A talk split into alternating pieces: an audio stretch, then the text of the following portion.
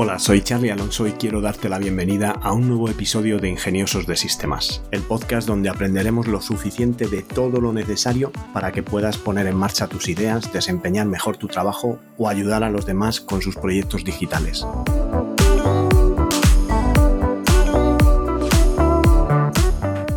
Episodio de hoy tenemos otro caso de éxito, pero antes déjame que os recuerde que tenolitas.com es un servicio de asesoramiento low cost donde podéis contratar vuestro plan de asesoramiento tecnológico por el precio de un par de cafés y hacer vuestras preguntas para poder contar con mi ayuda y poner en marcha vuestro negocio digital. Hoy es jueves y como todos los jueves vamos a dedicar el episodio a hablar de una tecnología. Y hoy os traigo una tecnología que, aunque es bastante común y está muy extendida, algunos pues no tendrán un conocimiento de lo que incorpora dentro esta tecnología. Se trata de HTML5. Bueno, todos sabéis que ya las páginas web últimamente se crean en HTML5, aunque hay más cosas que se pueden crear en HTML5 que páginas web, como son aplicaciones. El lenguaje que se utiliza para mm, la web o World Wide Web, que es lo que significa las abreviaturas de 3W, es el ecosistema de páginas de Internet y el lenguaje es HTML. Este HTML coge sus siglas de Hypertext Markup Language, que significa literalmente un lenguaje de marcado de hipertexto, porque se creó precisamente para poder hacer documentación y que al seleccionar una palabra y poner un enlace en esa palabra se fueran vinculando o enlazando de texto a texto y de esa forma se navegaba en Internet cuando este apareció y cuando se crearon las primeras páginas web que solo permitían texto enlazado a través de enlace y con unas pocas etiquetas que después han ido evolucionando hasta lo que hoy conocemos como el estándar con el que están programadas todas las webs y aunque algunas pueden tener elementos o fragmentos programados en otros lenguajes, siempre tienen que estar encajados dentro de lo que sería este lenguaje total. Podemos tener la posibilidad de utilizar, por ejemplo, lenguajes de scripting, como puede ser PHP, pero al final lo que devuelve el código PHP que lo utilizamos para añadir lógica de programación a la hora de crear páginas web, consultar a una base de datos y volcar esos datos sobre una página web, lo que devuelve es HTML. Y lo que pinta PHP es HTML. Hace la lógica de programación que tenga que hacer, consulta los datos que tenga que consultar y escribe código HTML para que nuestro navegador nos lo enseñe. Pero Internet evoluciona y el contenido que se sube a las páginas web también cambia con los años lo que quiere decir es que eh, estos lenguajes pueden quedar obsoletos y necesitan ser actualizados. En 1999 se lanzó el estándar HTML4. Y como imaginas, las páginas web ahora no tienen nada que ver con lo que eran entonces en cuanto a sus contenidos. Y por eso, desde hace unos años se está implementando el nuevo estándar HTML5. Por lo tanto, HTML5 es la nueva versión del estándar HTML que se utiliza para crear las páginas web que podéis visitar hoy en día y que incorpora algunas novedades muy interesantes. Una de las novedades es darle cobertura a la reproducción de contenidos multimedia. El poder tener directamente nativo en los navegadores la reproducción de audio y vídeo. Antes esto se hacía con una tecnología que se llama Flash.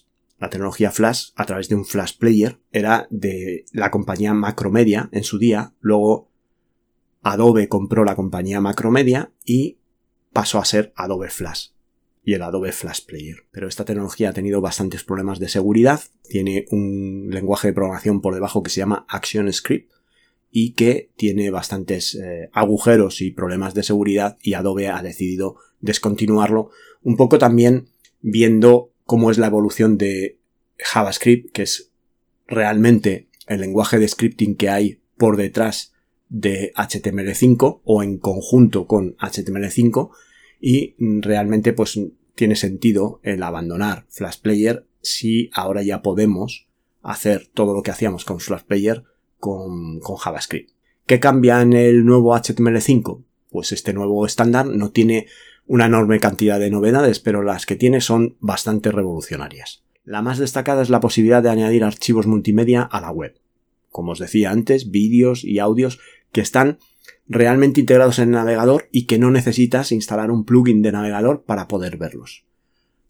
Todo está incluido dentro del código y también se han añadido etiquetas HTML que te permiten hacer animaciones 2D o una etiqueta de como puede ser la de Canvas para poder pintar dentro de la web con, con el ratón o si es un dispositivo táctil con el dedo o con un lápiz eh, sobre la pantalla para poder pintar en, la página web, en el canvas de la página web.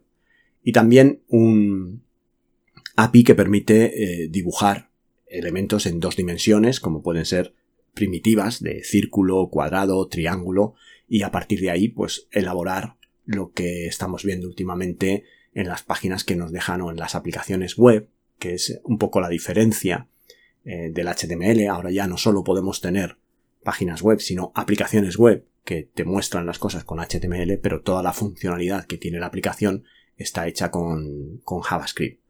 Podemos ver un cuadrado, un círculo, un triángulo, con texto dentro, mm, dispuestos en la pantalla, con flechas que unen estos elementos a modo de flujo de, de datos o de procesos, y esto se hace con el API que te permite dibujar sobre un canvas eh, estos elementos. También se pueden añadir eventos para el teclado, ratón, mandos, mandos de, consola que se pueden conectar por USB a los ordenadores y actuar sobre la página web y permiten pues eh, desde jugar con juegos JavaScript en un navegador web hasta pues eh, todo lo que hacemos a día de hoy que pueda ser dibujar con el ratón, con una tableta gráfica o con escribir con el teclado o manejar objetos con los cursores del teclado. Se han añadido también opciones de geolocalización, de forma que una web puede detectar la ubicación de los usuarios que acceden a ella.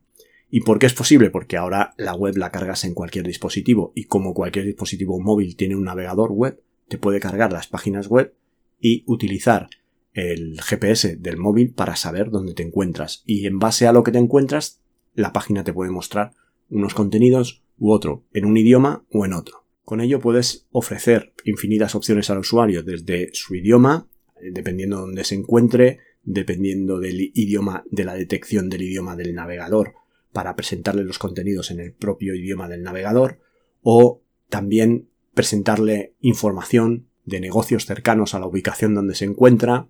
Bueno, todos sabemos a día de hoy lo que es capaz de hacer el entorno publicitario de compañías como Facebook o Google y todo esto es gracias a estas implementaciones en la tecnología HTML5 junto con los sensores que llevan los dispositivos donde cargamos hoy en día las páginas web. Además de esto, de lo que es el lenguaje de marcado HTML o hipertexto, que es el que define un poco la estructura y las etiquetas de contenido más la funcionalidad del JavaScript, se añade también el CSS 3.0. Creo que la, versión por la que vamos ahora del CSS es, 3. CSS es un lenguaje de hojas de estilo jerárquicas o en cascada, que es Cascade Style Sheets, que eh, lo que hace es fijar las propiedades de los elementos HTML que se ven en la página web. Esto lo hace utilizando identificadores o selectores de estas etiquetas, cuando ponemos una etiqueta, por ejemplo, H1, que es una cabecera con tamaño de header 1, y ponemos título de la página web, pues al H1 le podemos dar una clase CSS. Entonces podríamos H1, espacio, class igual, comillas, título, comillas. Bueno, pues la clase título puede llevar una serie de definiciones de estilo, como puede ser el color, el tamaño, la fuente de letra, el color del fondo del cuadrado donde se encuentra la cabecera, que deberá estar eh, puesta en algún otro componente que la contenga, pues el color del fondo, la justificación del texto, si está alineado a la izquierda, a la derecha, al centro, si, es, si se muestran todos los caracteres en mayúsculas, que tiene una, un efecto de transformación en uppercase, en, mayúsculas, o si solo se muestra la primera en mayúscula, o si queremos mostrar la primera en mayúscula de cada una de las palabras del título. Esto es el tipo de cosas que se pueden hacer con CSS. Se puede hacer animaciones, se pueden mm, dibujar el CSS en las últimas versiones también. Admite eh, SVG, que es Scalar Vector Graphics, que son gráficos vectoriales que se pueden escalar sin la pérdida de definición, sin que se vean borrosos, como pueden ser con las imágenes cuando tienes una imagen muy pequeña en la web y la intentas poner a un tamaño más grande, vas a perder esa definición, se va a ver medio borrosa, pues con los gráficos SVG los logotipos y más se van a mostrar siempre perfectamente independientemente del tamaño en que se muestre, porque son vectoriales y se escalan en proporción y se crean, se redibujan, porque son, digamos, códigos que definen esas líneas, colores y vectores. Pues bien, en, en, esta última generación, CSS viene a tener una serie de ayudantes que se llaman preprocesadores de CSS, y un preprocesador de CSS se puede definir como una herramienta que nos permite escribir pseudocódigo CSS, que no es exactamente el mismo código que utilizamos para definir el CSS, que luego será compilado para convertirse en CSS tal y como lo conocemos de forma habitual. Este pseudocódigo está formado por variables, condicionales, bucles, funciones, elementos habituales de cualquier lenguaje de programación. Por este motivo podríamos decir que tenemos un lenguaje de programación cuya misión es generar código CSS. ¿Cuáles son los principales beneficios de utilizar preprocesadores CSS? Pues el uso de preprocesadores puede añadir funcionalidades adicionales que no son posibles si utilizamos solo CSS tradicional, como el uso de variables y lógica condicional. Disponemos de una hoja de estilos más limpia que sobre todo en proyectos grandes es muy importante, porque al final tiene que ser un código que sea manejable y fácil de eh, modificar para mantenerlo y evolucionarlo de una forma rápida y sin mucho coste de tiempo. Ofrece también la posibilidad de reutilizar mucho código, lo que se traduce también en un ahorro de tiempo de trabajo. Los cambios van a ser mucho más rápidos ya que únicamente deberemos cambiar los valores de una variable para que en todos esos componentes donde se usa, por ejemplo, la variable color, color de título, que vamos a tener pues títulos en muchas partes de nuestras páginas, pues definimos la variable color a un color determinado y cuando cambiemos la variable color va a cambiar todos los títulos que tengan color asignado a esa variable. Los preprocesadores ayudan también a crear código compatible con todos los navegadores, lo que supone una gran ayuda para los diseñadores de sitios web que no tienen que estar pendientes de estas mm, variables que se tienen que añadir dependiendo del user agent o navegador que estás utilizando porque aunque se supone que esto es un estándar, pues cada uno aplica los estándares como quiere. Por ejemplo, en Mozilla Firefox o en Google Chrome o en Microsoft Edge no es lo mismo eh, las variables para eh, las variables flex de alineación o de justificación de textos. Y de esta manera, usando un preprocesador, pues ya tienen escrita esta conducta, nosotros ponemos, digamos, el valor que queremos de la alineación por ejemplo, en el estilo flex, pues podemos decir que la alineación sea centrada y él ya va a crear tres líneas, una para cada uno de los tipos de navegador con los parámetros necesarios y compatibles con esos navegadores. Por lo tanto, estamos creando como una capa de abstracción, mm, da igual donde vayamos a reproducir, en qué navegador vayamos a reproducir el código que se va a ejecutar con total seguridad y, con, y perfectamente. ¿no? Esto también nos ayuda a separar los procesos de desarrollo y de producción, porque los desarrolladores web pueden trabajar sin preocuparse de que los diseñadores vayan a poder implementar estos. Esto nos permite la posibilidad de separación absoluta del proceso de desarrollo y el proceso de producción. Y así podemos eh, ser más eficientes teniendo pues el equipo de desarrolladores a lo suyo y el equipo de diseñadores a lo suyo. Las características de estos preprocesadores actualmente pues, eh, son el uso de variables. Una de las principales características de estos procesadores es que yo puedo definir, por ejemplo, color principal. Le pongo un dólar delante, pongo dólar color principal y le digo que es blanco. El color secundario es verde y el tamaño del texto es 30 píxeles. Pues luego abro una etiqueta body, que sería el cuerpo de la página, abro sus llaves y dentro pongo color, dos puntos, dólar, color principal. El background, dos puntos, dólar, color secundario. Y el font size, dos puntos, dólar, tamaño del texto. No he utilizado ningún valor absoluto, pero allá donde quiera definir colores para elementos principales o tamaños de texto, lo que voy a usar es siempre la variable dólar tamaño de texto. De tal manera que si he definido arriba del documento, del, del código, he definido dólar tamaño de texto 2.30 píxel y luego en la implementación veo que se me queda muy grande, pues voy a esa variable, le digo que en vez de 30 son 24 y él me lo cambia en todos los puntos donde está usando la variable dólar tamaño de texto. Esto es realmente muy interesante y luego cuando se ejecuta la aplicación se procede a compilar este preprocesado y lo que vamos a tener es una etiqueta body donde se abren las llaves y pondremos color dos puntos blanco, background dos puntos verde y font size dos puntos 30 píxeles o 24 píxeles, el que, el que hayamos dejado. Aquí ya se genera un CSS que tiene convertidas las variables a valores. Dentro de esto tenemos las funciones mixing y prefixing, que son estas variables que os decía que dependiendo del navegador que estemos utilizando, pues se utilizan unas u otras. Por ejemplo, si yo hago un mixing box-sizing, abro paréntesis, valor, abro llaves, pues vamos a tener que dentro de esto voy a poner guion WebKit, que es el parámetro para Google, dos puntos valor. Otra línea, guion mods, guion box, ese mods es de Mozilla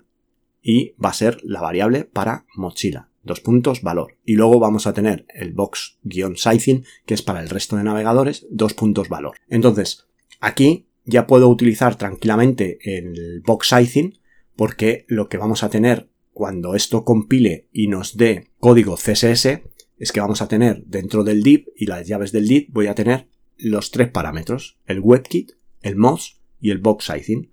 Y cada uno va a tener el valor que corresponde. Y no voy a tener que preocuparme de cuál se utiliza en cada caso dependiendo del navegador que se use. Y esto, aunque parezca una tontería o parezca a priori complejo, todo aquel que ya haya trasteado con el CSS va a entender que esto en un proyecto grande con un montón de números de líneas de código puede significar un ahorro de muchísimas líneas, por lo tanto muchísimo tiempo.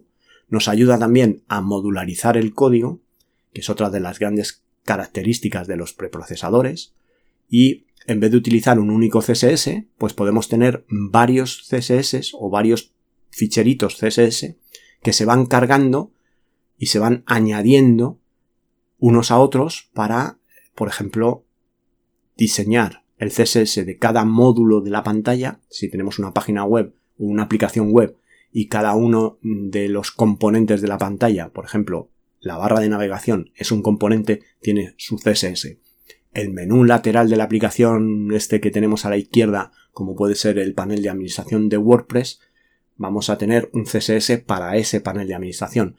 Y de esta forma se lo puedo encargar cada uno a un programador o un diseñador diferente.